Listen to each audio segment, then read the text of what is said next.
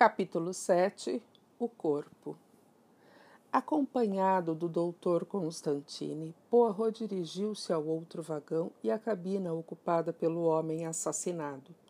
O condutor aproximou-se e abriu-lhe a porta com a sua chave. Os dois homens entraram.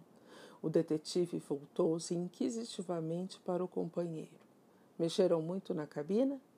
Ninguém tocou em nada.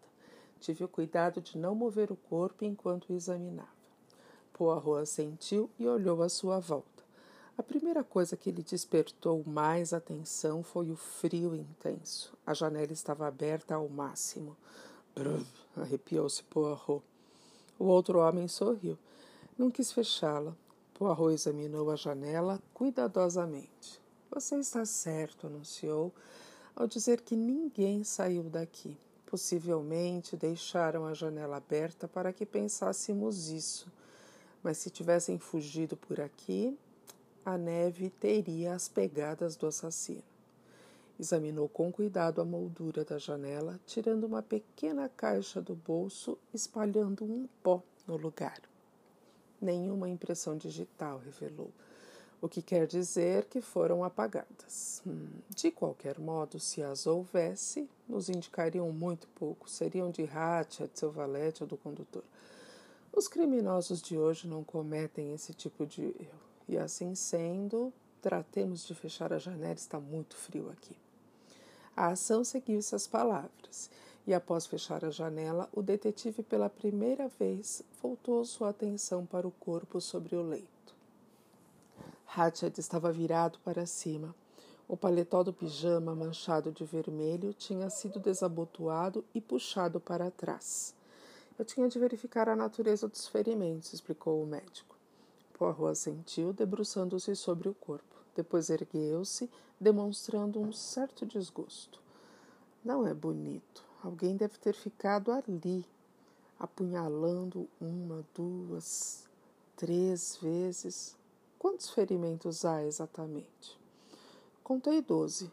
Um ou dois são tão leves que parecem até arranhões. Por outro lado, pelo menos três outros poderiam ter causado a morte.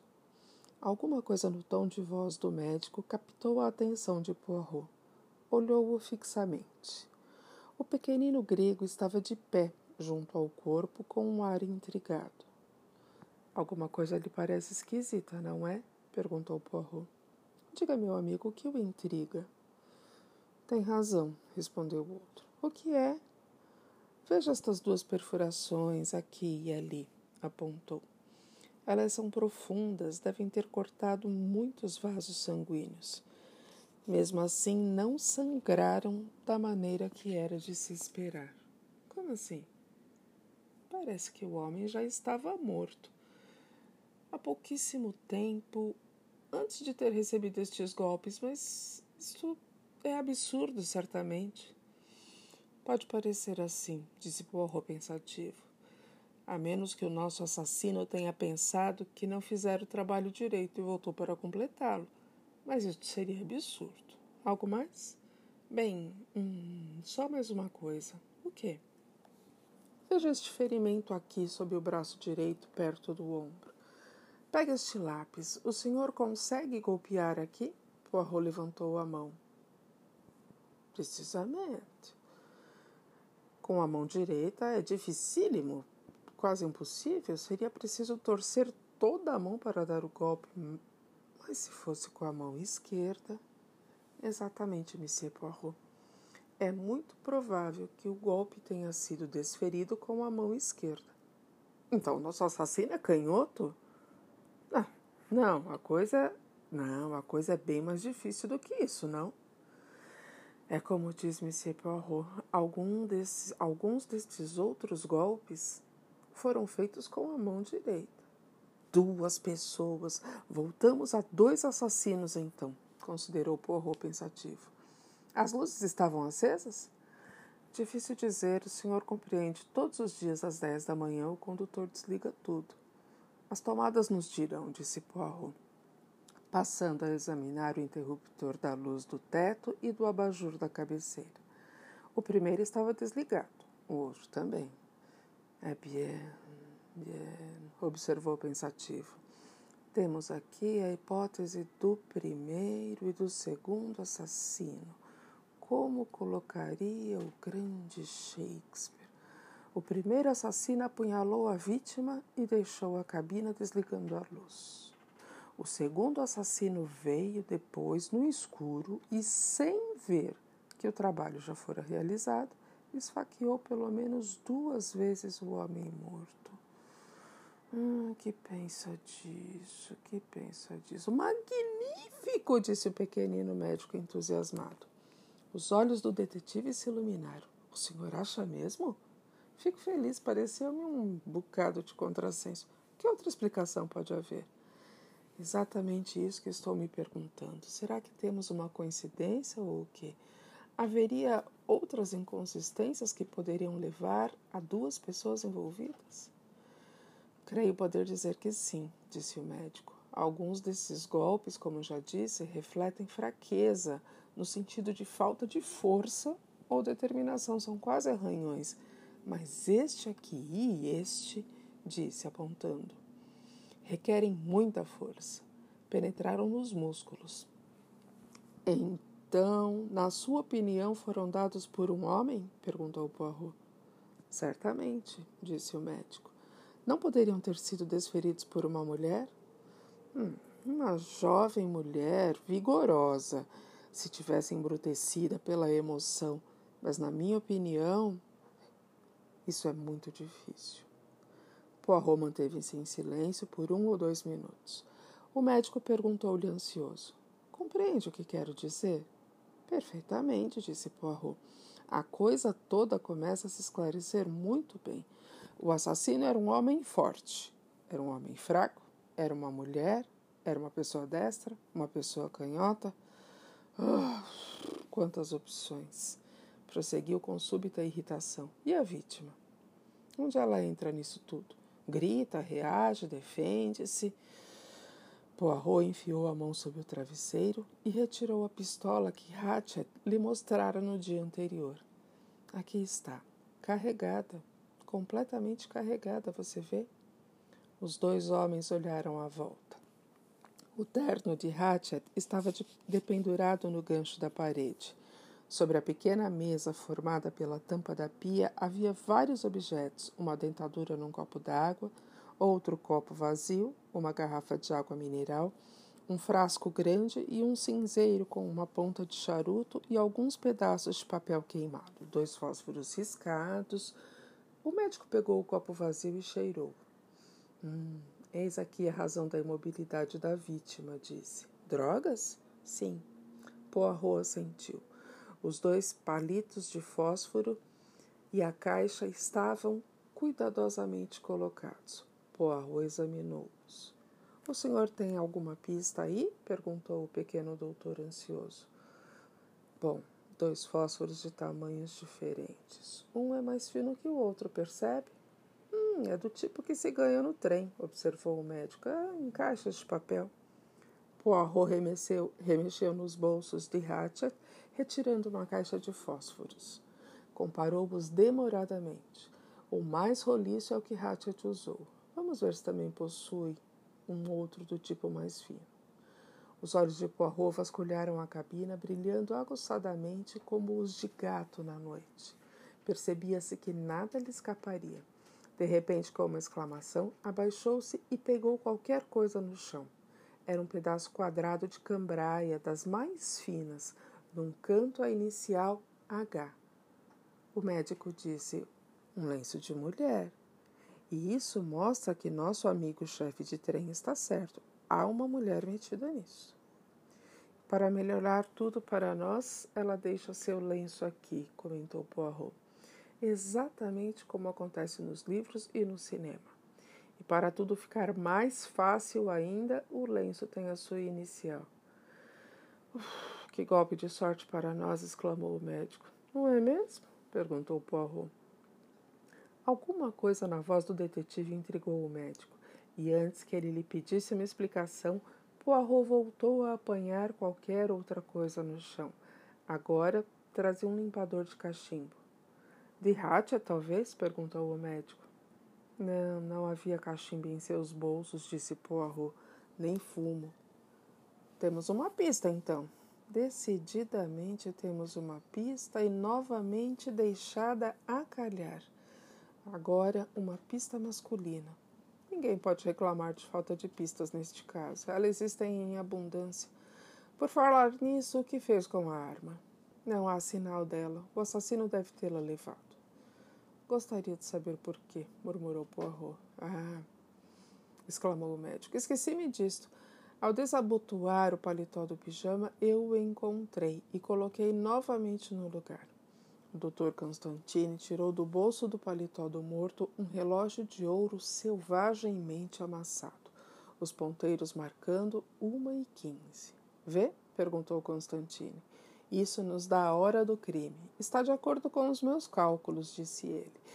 Eu falei entre meia-noite e duas da manhã. Provavelmente uma hora, embora não, há, não seja fácil dar-se o tempo com exatidão nesses casos. É, bien, eis a confirmação, uma e quinze. Essa foi a hora do crime. Possivelmente, doutor, possivelmente. O senhor vai me perdoar, Monsieur Poirot, mas não consigo compreendê-lo. Quem não entende nada sou eu, observou Poirot, e como o senhor vê, isso me aborrece. Poirot suspirou e, debruçando sobre a pequena mesa, passou a examinar os pedaços de papel queimado disse para si mesmo: O que preciso agora é de uma caixa de chapéu de mulher. O Dr. Constantino estava para fazer outra pergunta, mas Poirot não lhe deu tempo para tanto. Abrindo a porta, chamou o condutor. Quantas mulheres viajam neste vagão?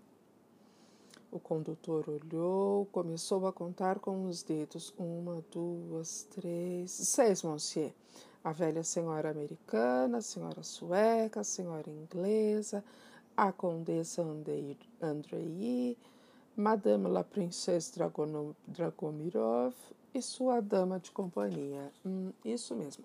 Todas possuem caixa de chapéu? perguntou Poirot. Sim, monsieur. Então traga-me, deixe-me ver. A da senhora sueca e a da dama de companhia. Estas são as únicas esperanças. Diga-lhes tratar-se de uma norma da alfândega ou qualquer outra coisa que lhe ocorra. Não haverá problema, senhor. Nenhuma das duas está na cabine agora. Então seja rápido, seja rápido. O condutor partiu, voltando com as duas caixas. Poirot abriu a da dama de companhia e a jogou de lado. Em seguida, abriu a da sueca e deu um brado de satisfação. Removendo os laços cuidadosamente, notou um tufo de fios como lã de aço. Ah, eis o que precisamos. Há cerca de 15 anos as caixas de chapéu eram feitas assim. Prendiam-se os chapéus aqui com alfinetes apropriados. Enquanto falava, retirava cuidadosamente dois dos tufos. Depois, recolocou os chapéus na caixa e mandou-os de volta. Ao fechar-se a porta, dirigiu-se ao médico. Como vê, meu caro doutor, não sou o único a acreditar na técnica do especialista. É psicologia que procuro, não as impressões digitais ou as cinzas de cigarro. Mas neste caso, apreciaria conselhos científicos. A cabina está cheia de pistas, mas como posso acreditar que elas são o que realmente parecem ser? Não consigo entendê-lo bem, Monsieur Poirot. Bem, para dar-lhe um exemplo, achamos um lenço de mulher. Será que a mulher deixou o lenço cair? Ou foi um homem que, ao cometer o crime, entendeu melhor fazer com que a coisa toda parecesse trabalho feminino? Algo assim, veja. Vou apunhalar meu amigo um número desnecessário de vezes, dando alguns golpes de leve, largar este lenço ninguém, onde ninguém possa deixar de notá-lo. Esta é uma possibilidade, mas há outra ainda. Será que uma mulher o matou e deliberadamente deixou este limpador de cachimbo para que o serviço parecesse de homem? Ou devemos mesmo supor que duas pessoas, um homem e uma mulher, envolveram-se separadamente e cada um foi tão descuidado a ponto de deixar pistas que lhe revelassem a identidade? Isto tudo é coincidência demais. Mas onde entram as caixas de chapéu? Ah, já chego lá, já chego lá. Como dizia estas pistas, o relógio parado ao Mi-15, o lenço, o limpador de cachimbo, tanto podem ser genuínas como falsas. Quanto a isto, não posso dizer nada, mas a pista, uma pista que, embora possa estar errado, creio não ser falsa. Refiro-me a este fósforo fino, monsieur le docteur. Creio que tenha sido usado pelo assassino e não por Mr. Hatchet. Foi utilizado para queimar um papel que o incriminava de alguma forma, possivelmente um bilhete. Se for assim, havia alguma coisa naquele bilhete, um erro qualquer que permitiria identificar o assassino. E vou ressuscitar o que havia ali. Poirot saiu da cabina e voltou minutos depois com uma espiriteira e uma pequena pinça. Eu a uso nos bigodes, esclareceu. O médico observava com maior interesse. Poirot espalhou os dois tufos de arame e, com muito cuidado, pôs os pedaços de papel sobre eles. Depois colocou um sobre o outro e, pegando-os com a pinça, levou-os à chama da espiriteira. Como pode ver, este é um bom truque. Esperemos que dê certo. O médico acompanhava tudo com a maior atenção. O metal começou a vermelhar. De repente, viu-se de longe um arremedo de letras, letras que saíam do fogo, mas só três palavras e parte de uma outra apareceram. Brece, pequena Daisy Armstrong. Um, Brece, pequena Daisy Armstrong. Ah, excelente! Indica alguma coisa? perguntou o médico. Os olhos de Poirot brilhavam como nunca. Deixou de lado a pinça cuidadosamente. Sim, eu já sei o nome do morto. E também porque ele deixou os Estados Unidos. Como se chamava? Cassete. Cassete? Constantine franziu a testa. Isso me lembra qualquer coisa.